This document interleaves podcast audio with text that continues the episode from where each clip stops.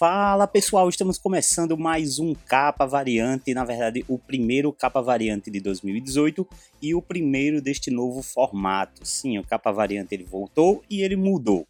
A gente agora vai fazer é, podcasts de uma forma diferente.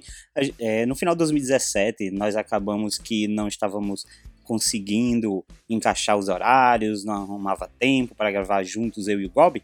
Então a gente decidiu, no início de 2018, nós iríamos gravar podcasts separados.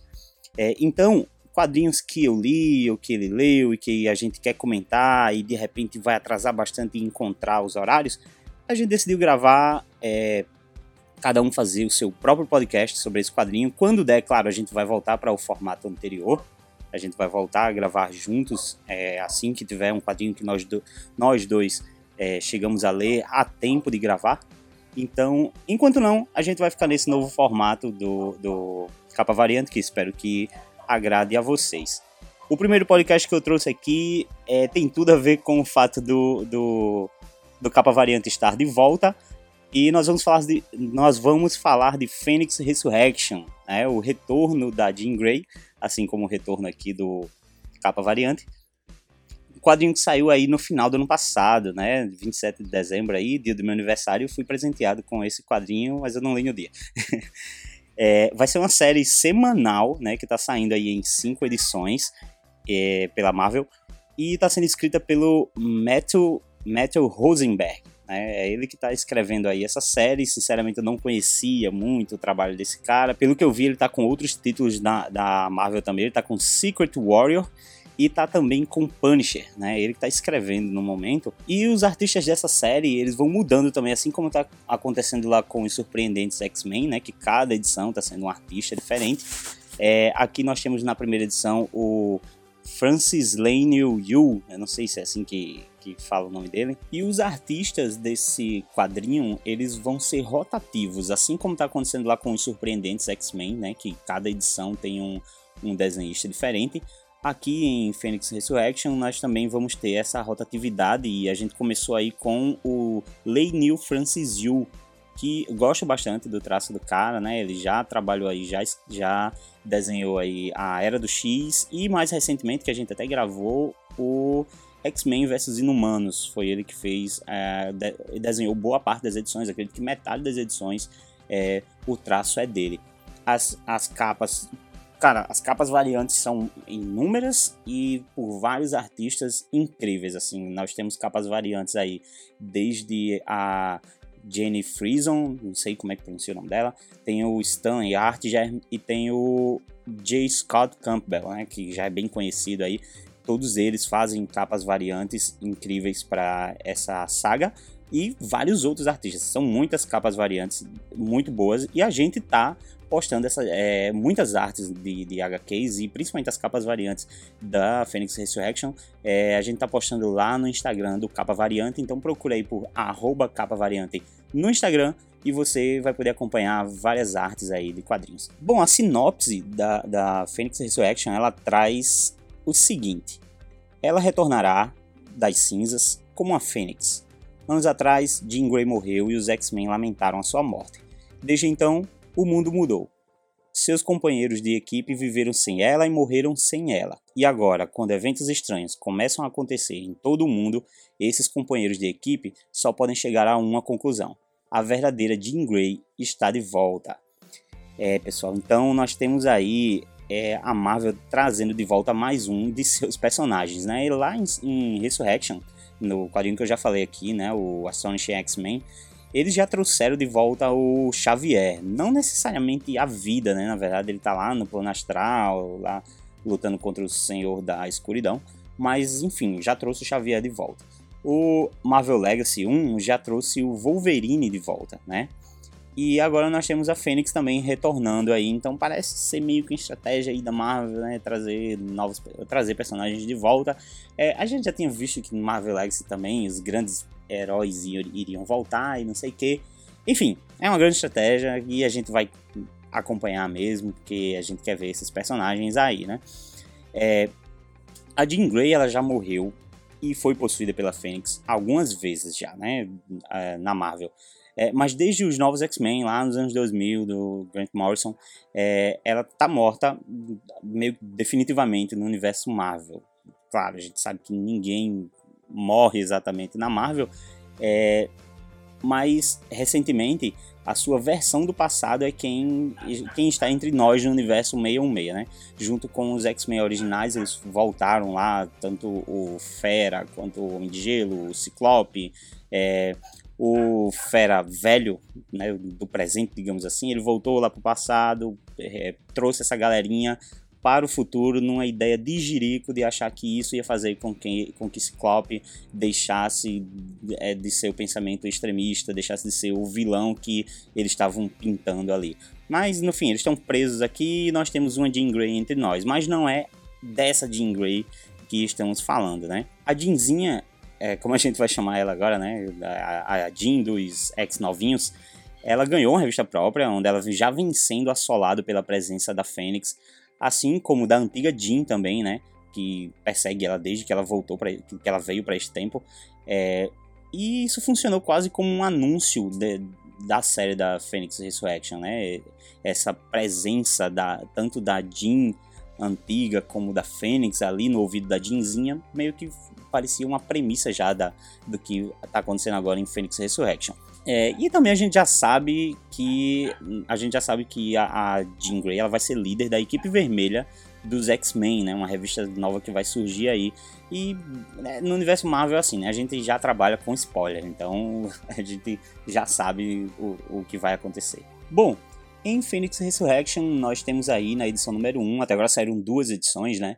É, na edição número 1, nós começamos com duas crianças que encontram uma outra criança, né, meio que apagada, assim, sem, sem os sentidos, é, e ela desperta de forma sinistra, com os olhos negros e tal, e o resultado é que ela some e deixa essas outras duas crianças que encontraram ela flutuando, né, deitadas assim, flutuando sobre o chão, é, enquanto uma equipe de policial investiga, né, sem muita ideia do que aconteceu ali, eles recebem a presença dos X-Men, que nesses casos é, eles vêm para ver se tem alguma coisa a ver com os mutantes.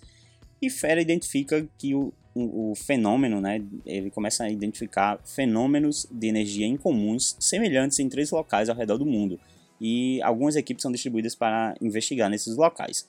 É, nesses lugares que estão de alguma forma relacionados a Jean Grey, eles encontram personagens que deveriam estar, estar mortos, né? Como eles encontram os guardas de Cubo do Inferno, encontram um dos antigos acólitos de Magneto, que é o Simus, e até o Wolverine eles encontram no Polo Norte. Agora eu acho estranho porque o Wolverine é meio que já voltou também. Eu, eu, eu tinha encontrado um padrão como se, ah, então os personagens que estavam mortos estão voltando, mas peraí, o Wolverine já voltou, não entendi bem o que aconteceu. É, em seguida, eles lidam com esses problemas, né, com esses personagens que voltaram nesses locais, mas eles, todos eles é, são interrompidos quando eles percebem uma grande fênix no céu. É, inclusive a própria Jean, é, aparece a própria Jean vendo essa, essa fênix no céu. Não estou falando da Jeanzinha, eu tô falando de uma Jean que acabou de ser apresentada pra gente, que é justamente o retorno dela, né? É, a gente vê uma Jean Grey que tá ali trabalhando como garçonete e que não faz ideia de quem ela realmente é, pelo que é apresentado, é, levando uma vida bem simples. Ela sai do trabalho, volta para casa, que ela, ela mora com os pais, e ela acaba recebendo a visita ali de Scott e, no fim da edição, o que deixa a gente bem, peraí, o que está acontecendo? É, deixa a gente especulando ali como se ela estivesse vivendo num mundo ali separado, onde as coisas estão acontecendo, mas que não tem relação com a realidade, porque o Scott ele tá numa equipe ali, o, o Scottzinho, né, do, do passado, ele tá ali na equipe do X-Men Blue e não condiz com aquele Scott que chegou ali para visitar ela. A edição número 2, ela já começa com a Jean, né, que ela parece estar vivendo sem muita ciência dos seus poderes. É, mas os poderes delas estão lá, tanto que é, o quadrinho já começa com meio que ela fazendo as coisas flutuarem enquanto ela dorme. É, aliás, algumas coisas sobre a rotina da Jean são bem confusas e perturbadoras, né? Como, como se ela como se ela estivesse vivendo uma espécie de sonho, quase que aprisionada nesse, numa rotina bizarra, sabe? É, enquanto isso, os X-Men já têm certeza, já tem meio que certeza ali que eles estão lidando com, a, com algum fenômeno ligado à Fênix. e os mutantes psíquicos, é, eles não estão podendo contar com os mutantes psíquicos no momento. Ou eles estão sumidos ou eles estão incapacitados de alguma forma. Tanto que o único presente lá era o Cable e ele tentou usar cérebro e recebeu uma descarga é, provavelmente ligada a Fênix também e que quebrou tanto a, o cérebro como o, o, o, Cable. A Jean, ela estranhamente recebe a visita do Eric lá no restaurante dela, em que ela está trabalhando, e enquanto os X-Men partem é, em busca, né, para poder encontrar a Fênix, é, são divididas em equipes que vão para lugares, lugares diferentes para encontrarem é, a Fênix, né? Uma das equipes encontra Magneto, né? Uma das equipes acaba encontrando com o Magneto e estranhamente Uh, a, a, conversa, o diálogo que, que o Magneto está tendo com os mutantes ele tem uma relação, ele é de alguma forma interligado com a conversa que o Eric está tendo com a Jean lá no restaurante, né? Então isso meio que já vai deixando ali a dica de que tudo aquilo está sendo de alguma forma causado pela Jean ou pela Fênix, eu acredito que pela mente da Jean ali sendo assolado pela Fênix. É, então o fato do Eric estar tá falando com ela lá, ele fala uma coisa com ela que o Magneto que apareceu para os mutantes acaba falando também. Então, de alguma forma, isso está relacionado, né? É, essa conversa do Eric com a Jean, ela é interrompida por uma visão que a Jean tem pela janela da Fênix lá fora, queimando tudo. Eu, achei, eu acho que nesse momento da revista, edição número 2, a minissérie vai ter cinco edições. Então essas duas primeiras edições aqui são de apresentação aqui do plot, e eu acredito que é nesse momento que a Jean percebe que a influência da Fênix. É, meio que como se ela estivesse vendo pela janela que a Fênix está destruindo tudo lá fora. Então é ela que está causando esse grande prejuízo. Então acredito que é aqui que ela vai começar a despertar. Então é isso que a Fênix Resurrection nos traz. Eu acho que os é, vão ocorrer os grandes acontecimentos da saga agora a partir da terceira edição. É, é uma série semanal, então rapidinho vai acabar. Eu acho que quando fechar as cinco edições aqui, eu posso trazer mais um programa, mais um podcast eh, comentando sobre o fechamento dessa saga.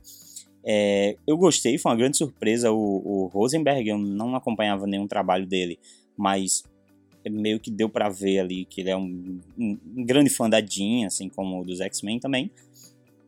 É, que eu tenho estranhado bastante ele ter sido escolhido para uma saga de peso assim da Marvel, né? Eu esperava que viesse um, algum outro grande nome aí, mas, mas eu gosto quando dão oportunidades a esses caras aí e de repente eles fazem um bom trabalho. O Lane Yu na primeira edição, eu, eu gosto bastante do traço desse cara. Tem, tem, tem gente que não gosta, eu, eu gosto. é, eu adoro a arte dele, mas é, eu acho que ele é mais indicado para aquelas edições de bem mais ação, sabe? Quando, quando a coisa tem mais ação, eu acho que ele se encaixa melhor aí. É, é, essas primeiras edições, elas, elas tinham alguns momentos bem mais intimistas, assim, umas coisas, uns momentos mais silenciosos, até mais dramáticos, assim, que eu não sei como fica com a arte dele, embora no começo, quando mostrou aquela menininha sinistra lá e tal, a arte dele ficou bem legal, contribuiu, assim, deixou a coisa bem, bem mais sinistra. É, uma curiosidade sobre o, o Lane Yu aqui que eu percebo é que parece que ele está sempre competindo com ele mesmo é, em questão de qual personagem vai ser a mais gostosa a cada quadrinho, né? Porque é, cada, cada quadrinho, a, cada personagem se supera, assim. Até o momento, a Aurora tá ganhando aí essa competição. Então é isso, pessoal. Acabou aqui o nosso primeiro capa variante de 2018, o primeiro dessa nova edição. A gente vai tentar manter esse esse formato, né? Fazendo reviews de algumas HQs, assim, bem rápido, programa bem mais curto. É, eu acho que esse formato vai permitir trazer mais material e materiais mais diversificados, assim a gente não se prende a um quadrinho que às vezes um quer ler, o outro não quer. Então, dessa forma, o que, o que a gente leu já vira, já dá para virar um programa, sabe? Então, espero que vocês acompanhem aí é, os próximos programas. Acompanhe a gente aí no Twitter, arroba capa variante. Você pode acompanhar a gente aí no Instagram, como eu falei no começo do programa também, arroba capa variante. Então, até a próxima, pessoal. Valeu!